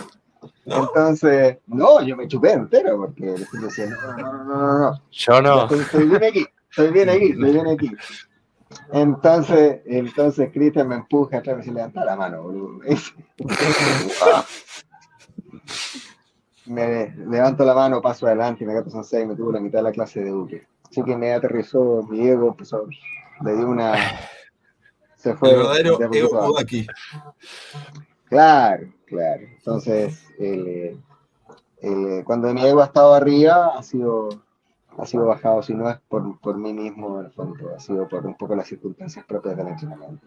Así que yo veo, veo todos esos momentos, veo todos esos momentos con, con harto, con harto cariño. Mm. Esos son los puntos de aprendizaje. Claro, por supuesto que sí. Mm.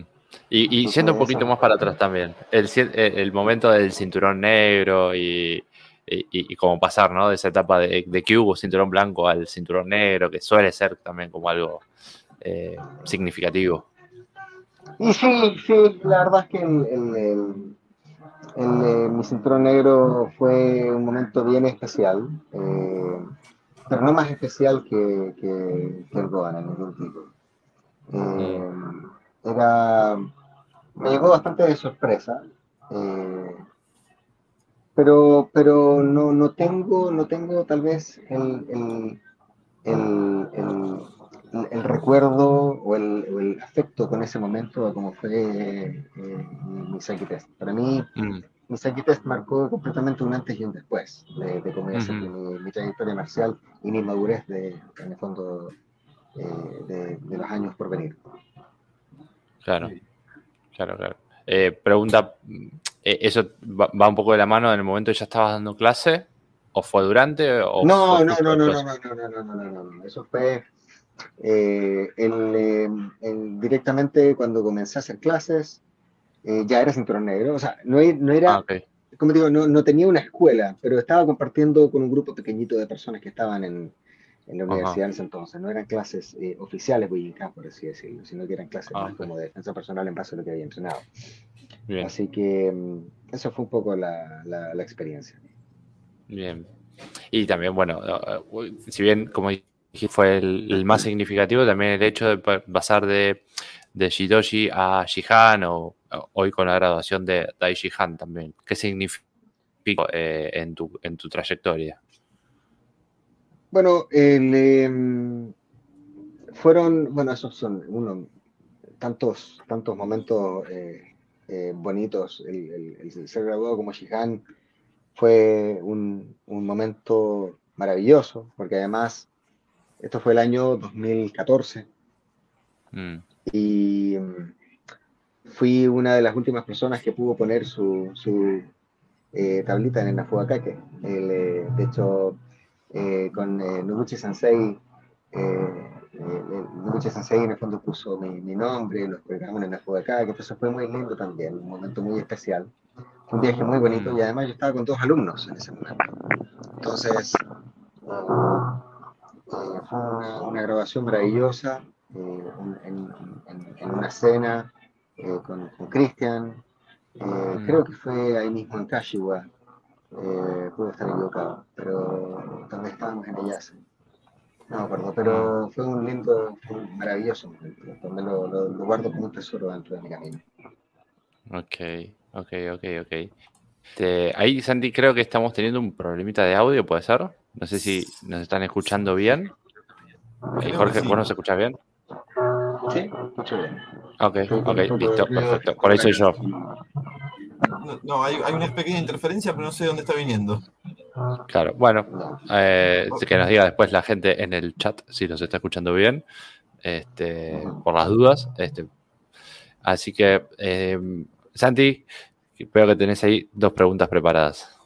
Igual acá tengo un comentario que me está llegando por privado, línea secreta, que dice, pregúntale sobre sus alumnos de Perú, los mejores. Guiño, guiño. bueno, mi relación, mi relación con Perú es una muy linda relación. Son, es un grupo extraordinario de muchachos que entrenan con muchas ganas. Los conozco desde el año 2014. Y em, nada, eh, he tenido la oportunidad de visitar el país varias veces ya. Algunas por trabajo, otras he sido invitado por, por Sergio, que eventualmente se transformó en mi alumno. Y mm. también he, he visto un poco el crecimiento que ha tenido el país en términos de su calidad en su taiyutsu, su calidad en las formas. Eh, así que estoy también tremendamente orgulloso de poder haber entregado un granito eh, de arena para hacer que eh, la Willingham se desarrolle en el país. Una de las influencias que ha tenido el país, por supuesto, ha sido visitado por muchos profesores y de muy buena calidad también. Así que, nada. Mm. Eh, y, el hecho de llegar a Perú, eso también va un poco de la mano del, trabajo, digamos. Inicialmente era un viaje como cualquier otro. Eché, eché mi Keikogi, avisé, avisé a un profesor que estaba en el país, le dije, mira, sabes que voy a visitar tu país, me encantaría entrenar. Eh, me invitó, eh, terminé haciendo yo la clase y ahí nos conocimos un poco con, Sergio. Pero sin, ninguna, mm. sin ningún interés más que ir a entrenar. Así que eventualmente eso se desarrolló en una, en una, en el fondo en una amistad marcial, eh, invitaron a dar un seminario, que fue el año 2015, corrígeme Sergio si me equivoco. Eh, salimos en la tele, además, nos fueron a hacer una entrevista, entonces Boyincana agarró una, una perspectiva eh, eh, tal vez, y esto es netamente a propósito de que Sergio ha sido siempre muy movido, es tremendamente esforzado en la cantidad de veces que hace clases en la semana y en los diferentes apoyos en los cuales se mueve, es una, es un, es una, es una persona eléctrica, entonces, eh, y muy admirable en su labor de difusión, ha hecho un trabajo muy bonito. Eh, mm. Así que Perú le debe, le debe, le debe bastante la Villincana en Perú a lo que está haciendo Sergio. Mm. Así que vayan a escuchar la entrevista también que tuvimos con Sergio. Eh, también habla mucho acerca de su trabajo, mucho de la relación con, con Jorge, nuestro invitado de la fecha. Así que aprovechenlo y linkeamos ahí un poquito este, los, los, hechos. Ahí me dice Mensaje, sí, 2015, confirma Sergio. Ahí 2015, está. Pero no se, no se le escapa una. no, tiene todo agendadito. Muy organizado. Eh, bueno, ¿Cómo, olvidar, como ¿cómo, olvidar, ¿Cómo olvidar, Sergio, la super edición de video que hicieron de esa entrevista, no? Ah, pusieron una tortuga ninja y cosas así. Ah, sí. Queremos verlo. no, por favor un bus, tomen, un bus de, tomen un bus de alejamiento, por favor. ok, ok, ok. okay. Ahí tenemos una pregunta del público que dice, eh, de Paloma Camus López, dice, ¿qué hace el ninja moderno? No sé si es a modo... Es un chiste me parece. Ok, ok. el ninja, el ninja moderno. Eh, no, no tengo una respuesta, no tengo solo una respuesta para ti, ¿vale? Que creo que hace el ninja moderno, eh, el ninja moderno vive. Vive, persevera eh, y es feliz. Mm. Como si fuese poco todo, ¿no?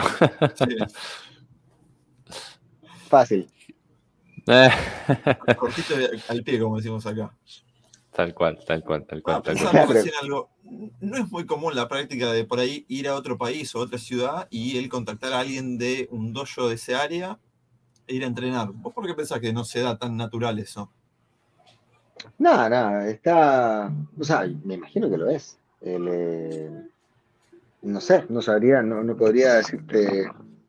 Yo trato, yo trato de, si es que viajo a otro lugar, de, de hacer eso, pero me imagino que mucha gente lo hace. De hecho, el año 2013, creo, 2013, me escribió un muy buen amigo ahora, eh, pero no tenía idea quién era yo, me escribió Chris Chen de Estados Unidos. Me dijo, mira, sabes que voy a Santiago, ando con mi Keiko y me encantaría entrenar contigo. Eh, y de la nada eh, lo paso a buscar, nos hicimos muy amigos y hasta el día de hoy nos escribimos. vino Chris, él tiene su novio de su dojo en Nueva York. Así que fue bien interesante recibirlo en el dojo, que compartieron una clase con nosotros. Eh, él, hablaba solamente inglés, bueno, hasta el día de hoy solamente habla inglés, pero fue bien interesante ver a todos mis alumnos en ese entonces todos hablando en inglés con Chris y todo, fue muy interesante, yo no tenía idea que casi todos hablaban inglés, pero bueno, fue re interesante, fue re interesante ver que en esa clase, y bueno, luego compartimos mucho, y hasta el día de hoy, eh, cada vez que voy a comer mariscos, le saco fotos de los locos, unos locos con mayo que le hacemos acá, que es un molusco, los abalones le dicen en Estados Unidos. Ahí eh, los abalones son muy chiquititos. Entonces, cada vez que les voy a comer locos con mayo o abalones con mayo, les mando fotos de los abalones chilenos, que son grandotes. Entonces, claro. Y no, y no hemos encontrado dos veces en Japón después de, ese, después de, ese, de esa visita. Entonces, mm. eh, siempre compartimos bastante con Chris. Shout out to Chris if, you're, if you're watching this. We can, we can do an interview with him too. ah, buenísimo, buenísimo. Sí, vale la pena. Chris ha viajado bastante y tiene experiencia. Pero bueno, tiene que ver un poco también esto que, que, hablábamos del hecho de crear comunidad, ¿no? Que por ahí nos conocemos solamente porque sabemos que tenemos el mismo traje, el mismo parche eh, con respecto al Bushin y decir, ok, me puedo juntar a entrenar. Este, ¿a, qué otros lugares más eh, has tenido esa, esa oportunidad de, de viajar y, y entrar, caer en un dojo, como decimos nosotros?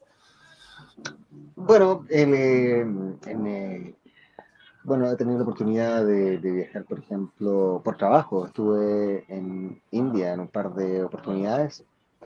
Mm. Y mm, desde Chennai tomé un vuelo eh, hacia eh, Bangalore. Eh, me puse en contacto con un instructor de, de, Bangalore que se llama Shiva Subramanian, que lo conocí en Japón en el año 2010.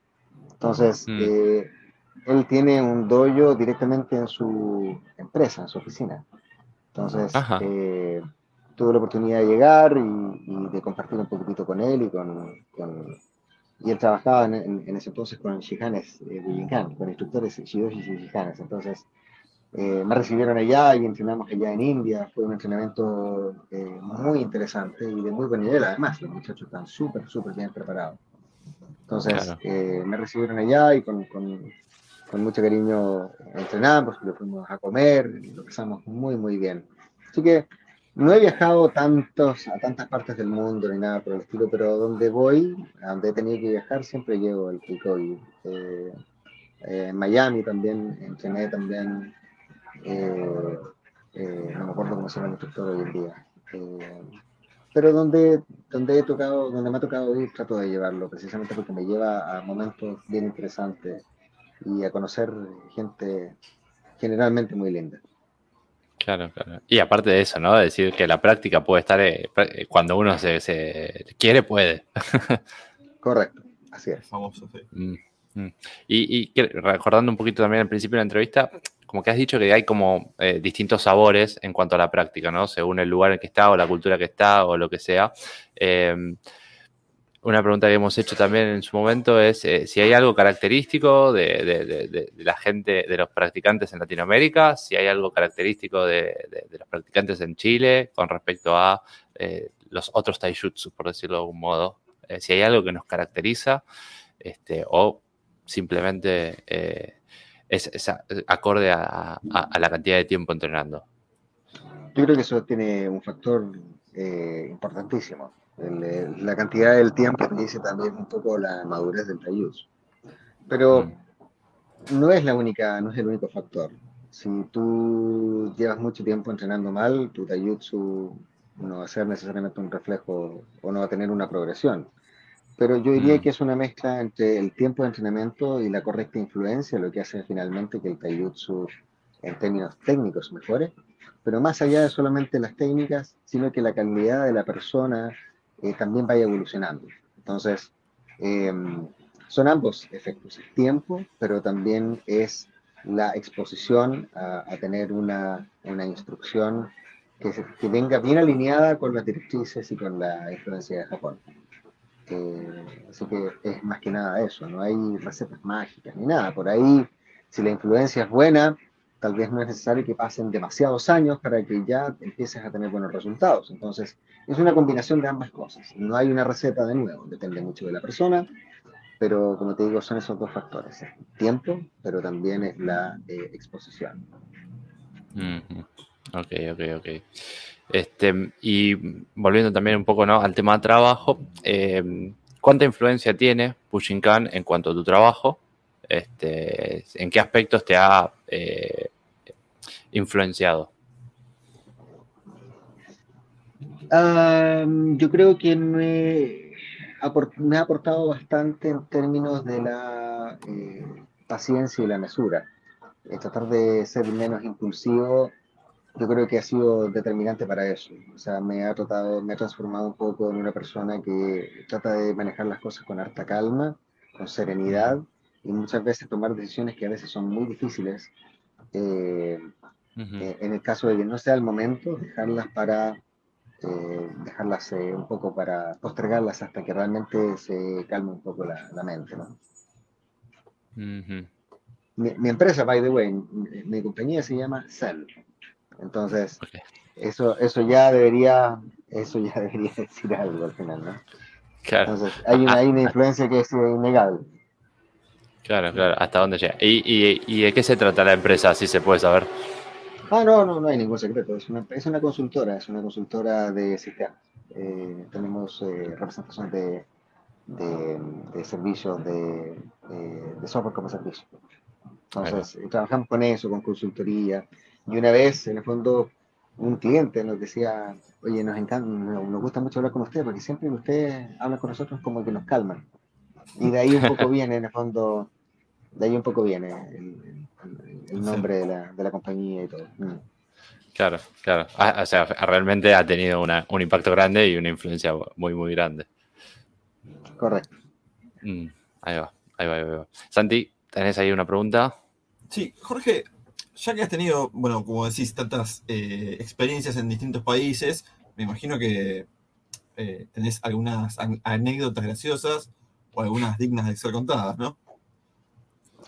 Sí, o sea, tengo, hay, hay varias, hay, hay hartas anécdotas.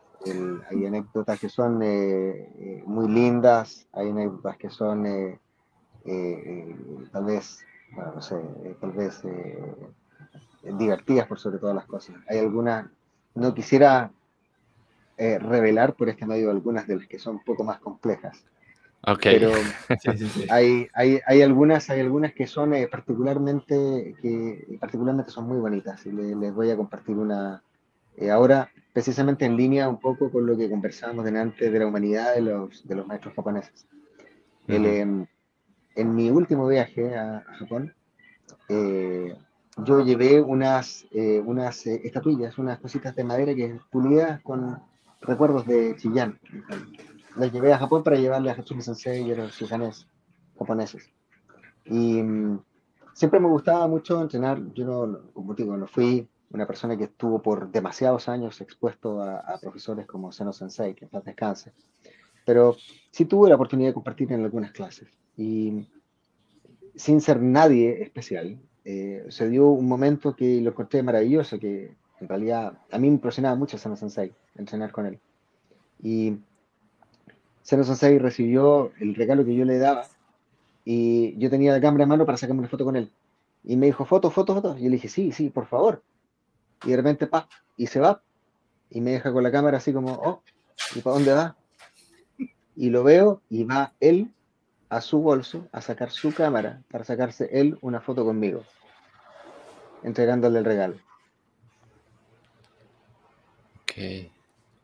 Piensen, piensen en eso. Claro. Yo no soy nadie.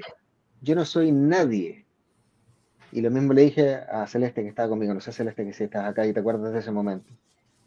Yo le dije, yo no soy nadie. Como para que él haga esto.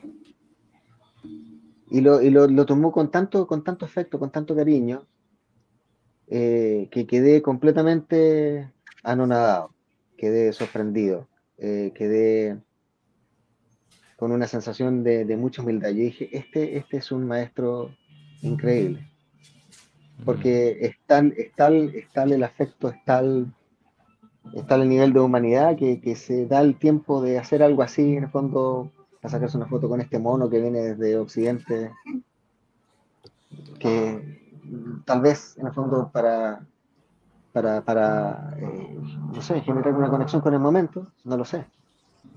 Hay cositas así, hay cositas así. Eh, y bueno, así como esos momentos hay, hay, hay tantos otros. Ese, eh, y en el fondo hay, hay, hay nada, Dominicana es te llena, te llena de esa clase de cosas. Mm. Sí, sí, no, solo lo vivo en el tatami, es todo lo que viene alrededor de eso también, ¿no? Todo, lo que trasciende. Ese, impacto de, calidez. Que, a ver, eh, perdón que me añada la anécdota, pero es un poco también lo que nos pasa a nosotros cuando, por ejemplo, tenemos este tipo de oportunidad de, estamos hablando con Jorge Bacar, un de, de Chile, con su trayectoria, y digo, nosotros dos no somos nadie.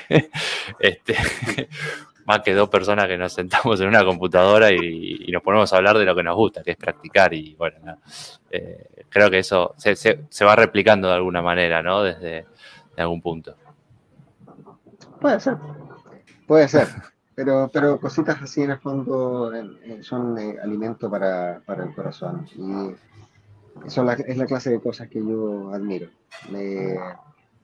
yo admiro mucho a las personas que son de bajo perfil y que mm. son un universo por sí solos. Eh, me, siento muy atraído por eso. Así que... lo, conservo muy cerca del pecho. Mm. Y hablando un poquito también, ¿no? De, volviendo a Japón y demás, eh, ese primer encuentro con Hatsumi Sensei. Uh, eh, uh, no, fue muy, muy bueno. siempre, bueno, les puedo contar algo más que también fue bastante divertido. en, la última tramitación eh, que estábamos haciendo, Espero no sea problema revelar esto también. Pero en, la última tramitación, cuando recibimos el, el, el Yugodan el año 2015. De última, si no lo editamos, queda en el vivo y después lo editamos. Claro, claro, claro. Pero bueno, Hatsumi Sensei, Sensei, siempre ha sido un caballero. Siempre fue un caballero. Siempre ha sido un caballero. Él, eh, eh, y, es muy divertido también eh, para expresarse a veces. Entonces, él estaba haciendo los diplomas, estábamos en la oficina y eh, siempre eh, vaca en japonés es estúpido y mi apellido es Bakaru. ¿okay? Entonces, siempre eh, las personas que han ido a hacer trámites, que son en el fondo alumnos en el fondo de, de Cristian, siempre se acuerdan de mí cuando están haciendo trámites, porque siempre bromea cuando llega mi apellido y escribía, siempre se reía por el vaca. ¿okay? Entonces decía, vaca, ay, dice algo y siempre se ríe. Entonces, había otro alumno que, había otro compañero que me había adelantado esto, me decía, oye, yo me acordé de ti cuando estábamos firmando, ¿por qué? Porque Jesús se está haciendo tu, tu certificado y se rió cuando escribió tu apellido. Entonces dije, ah, ok. Porque uno dice, ah, se acordó de mí. Nada. Se reía por mi apellido. Entonces estábamos, está, me tocó vivirlo en primera persona. Eh, porque estábamos en la oficina de Jesús CC y Jesús CC empezó a hacer los, los, los eh, certificados de grado, y cuando llegó al mío, yo estaba parado al lado de Jesús llega, empieza a escribir mi apellido, hace un comentario, mira a Cristian y se caga de la risa, ¡ah! y se va, vaca, vaca, se rió, y, y Cristian le dice a Jesús ah, oh, ahí está, es por, por mí. Entonces me queda mirando y me dice, oh, me dice, oh, eh, congratulations. Entonces, luego dice, luego dice otra cosa en japonés y la persona que estaba al lado haciendo las traducciones dice, bueno, el eh, eh, eh dice si es que ya te habían regalado un lápiz. Entonces yo dije, no, la verdad es que no. Ah, me dice, no, bueno, y Jesús se dice que por favor que, que, que, tomes uno. Aquí es un lapicito eh, que tengo yo en, en, casa, que, me lo, que fue un regalo de, de Sensei. Mm. Pero el momento fue muy divertido porque me tocó vivir que se riera por vaca dentro del, certificado, estando yo en el, en el espacio. Así que fue, muy, fue muy gracioso. Sí, bueno, momentos, momentos así hay siempre a cada rato, pero so que siempre ha sido un, caballero, una... Ha sido en el fondo, bueno, y todo lo que ha hecho con su vida ha sido impresionante, impresionante. Mm, sin duda. Bueno, repito, ¿no? Que hoy estemos en esta charla los tres eh, en la pantalla junto a quien nos esté viendo, es culpa de él. Absolutamente. ¿A quién se le debe todo esto, además? ¿Quién decidió abrir, en el fondo, esto para Occidente y hacer de que Bujinkan eh, sea eh, lo que es hoy en día? O sea, en el fondo, mm. con, con, con, en, en, todo su espectro. Es algo increíble. Así es, así es. Este, bueno, hablando un poquito también de, de, del japonés, ¿no? Eh, eh, siempre preguntamos acerca del bugo, eh, a quien, quien, posee uno, a quien, quienes tienen, qué eso tiene, y a veces también va en relación con el nombre del dojo, o sea, ¿cuál sería tu, tu, tu, nombre marcial? Uh -huh. Mi nombre marcial es Ren Ryu. Mi Bugó fue entregado eh, el año 2014 y el carácter Ren quiere decir eh, astuto, astuto o sabio. Esa es la denominación. De hecho, tengo eh, un kakimono, un, un makimono, perdón, eh, pintado también por Hatsumi Sensei con los caracteres dentro del dojo. Mm -hmm. Es una de las pinturas más lindas, junto con un Daruma también. Así que eh, son los dos, son los dos tesoros pintados por el Soke que tengo yo en, en, en el dojo. Ahí va, ahí va. Este, y bueno, hablando del Daruma, vamos a, a preguntarte acerca de esa anécdota ah, que tiene que ver con el yodo. y el Daruma. Oh, bueno, tirémosla, tirémosla, tirémosla en el fondo. Con eso ya. Te iba a preguntar si el Daruma era el tuyo, pero bueno, veo que es el de Hatsumi. No, no, no, no, no, no, no. Pero esta, pero esta básicamente es la, esta es básicamente la historia. El, eh, eh, yo eh, me quedé en, en, la casa de Paul Massey hace años atrás en, Kasumian y tomamos unas clases en el fondo. Yo nunca había hecho show antes. Y em, eh, le pedí a Paul si podía enseñarnos algunos conceptos de show y tomamos una clase especial, éramos varias personas que estábamos, mi esposa dentro de ellos. Y en la clase de show tuvimos directamente la, eh, estuvimos pintando directamente y la última cosa que teníamos que hacer era hacer un daruma. Eh. Paul me hizo dos maravillosamente hechos, mostrándonos un poco cómo eran las técnicas y todo. Y cuando llegó el momento de pintarlo, todo el mundo pintó y el peor Daruma pintado fue el que hice yo. Eh, pero no solamente era pésimamente pintado, sino que la técnica era horrible. Y no encontré mejor forma que, eh, bueno, eh, todos salimos en las fotos con las pinturas, mi Daruma sale con un ojo chueco, uno arriba, uno abajo, con una barba, una barba como pintado por acá, horrible. Cuanto corto le saco una foto, se la mando a Cristian, Cristian, por si estás mirando, seguramente te acuerdas de ese Daruma. Y, y Cristian tratando de no, de, de, no destruirme, me dice, y sí, bueno, está bien para ser primera vez y todo. Y yo le digo, Cristian, por favor, no es necesario esto. Por favor, convengamos que está horrible este Daruma. Y me dijo, y sí, está pésimo, me dijo, está espantoso. Así que desde ese entonces fue el primer y único Daruma que he hecho en, en, en, en, el arte del pincel. Pero admiro mucho a la gente que logra desarrollar una buena técnica, ciertamente, con, con, con el show. Pero hay que probarlo también, hay que, y aparte del primero, hay exacto. Hay que probar, Después... el primero, por ahí el, el, número 150 saldrá, tal vez los ojos estarán alineados, no sé. Vamos a ver, vamos a ver, vamos a ver. Claro. Soy un trabajo, soy un trabajo en progreso. Claro, exacto, exacto. Tiempo, tiempo, tiempo al tiempo, ¿verdad? Este, bueno, recordamos a las personas que están en que si quieren abrir eh, alguna pregunta para Jorge, este, y vamos a ir pasando ya a tus preguntas, Santi, la, la, la sección de Santi, eh, esas dos las preguntas clásicas. que las clásicas, y después vamos a la sección Ukemi. Siempre es habitual que pregunte esto a los invitados porque me parece que es lo no quiero decir lo más importante, pero es muy bueno dejarle este mensaje por ahí a la gente que nos está viendo a futuro y ahora mismo también. Eh, son dos preguntas. La primera es, ¿qué consejo le darías a una persona que recién empieza en su camino marcial? Consejo. Eh, paciencia. Paciencia. La frustración está a la vuelta de la esquina. Paciencia. Eh, paciencia, dedicación, eh, acuérdate lo que te trajo adentro eh, y no, no claudiques hasta ver lo que Bujinkan es capaz de hacer por ti.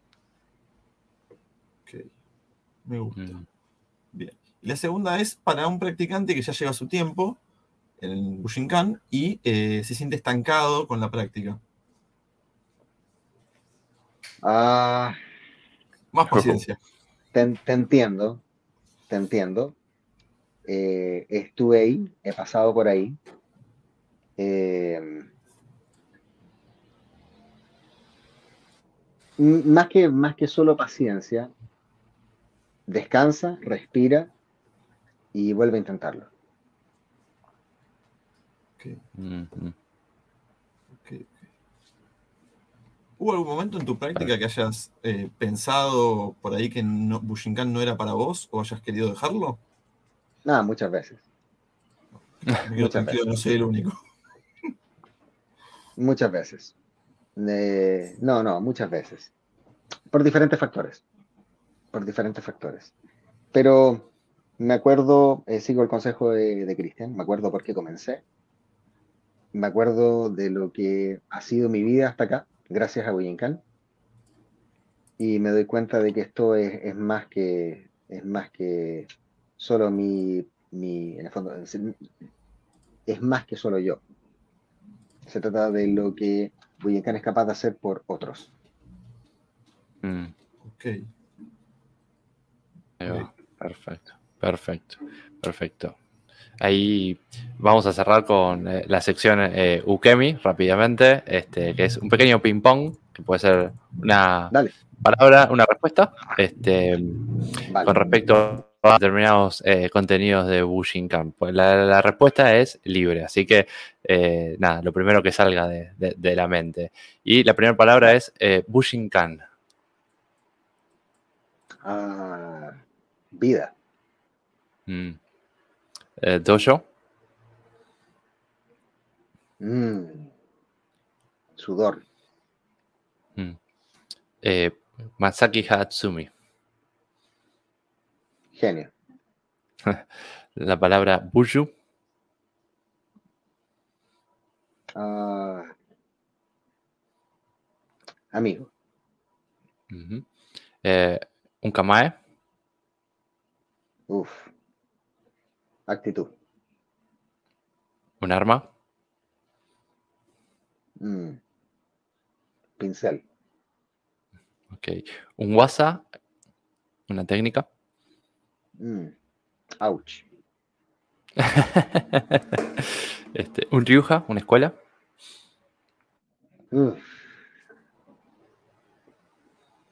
Conocimiento. Ok. Una frase que puede ser en el idioma que elijas, eh, español, inglés, japonés. Mm. Caerse siete veces, levantarse ocho. Mm, ¿Un lugar de Chile? Nana, Nana Kurobi Yaoki, creo que se llama. Nana, eh, ¿Un lugar de Chile? Ajá. A la montaña. Mm. ¿Un lugar de Argentina? Uf, está en Ok. Eh, ¿Un lugar de Japón? a Hombo. Y por último, un objetivo que se pueda compartir. Un objetivo. Ah, plenitud. Plenitud y... Sí, plenitud. Vivir una vida plena. Ahí va, ahí va. Así que, bueno, con esto cerramos eh, la entrevista del día de la fecha. Nos van a quedar algunas preguntas. Podemos seguir en algún momento, Jorge, eh, una nueva entrevista Así que de parte de Santi y yo, muchísimas, muchísimas gracias por tu tiempo y te dejamos las últimas palabras para, cerrar el episodio del día de la fecha. Nada, darles las gracias a todos, ha sido un placer, ciertamente podemos hacerlo de nuevo, hay mucho tal vez para compartir. Eh, darles un abrazo a todas las personas que nos acompañaron en este episodio, agradecerle a mi maestro, agradecer a los amigos en el fondo que he hecho en este camino, eh, y a las personas que estén pasando por un momento difícil, eh, a nivel personal o en su entrenamiento, sepan que no están solos.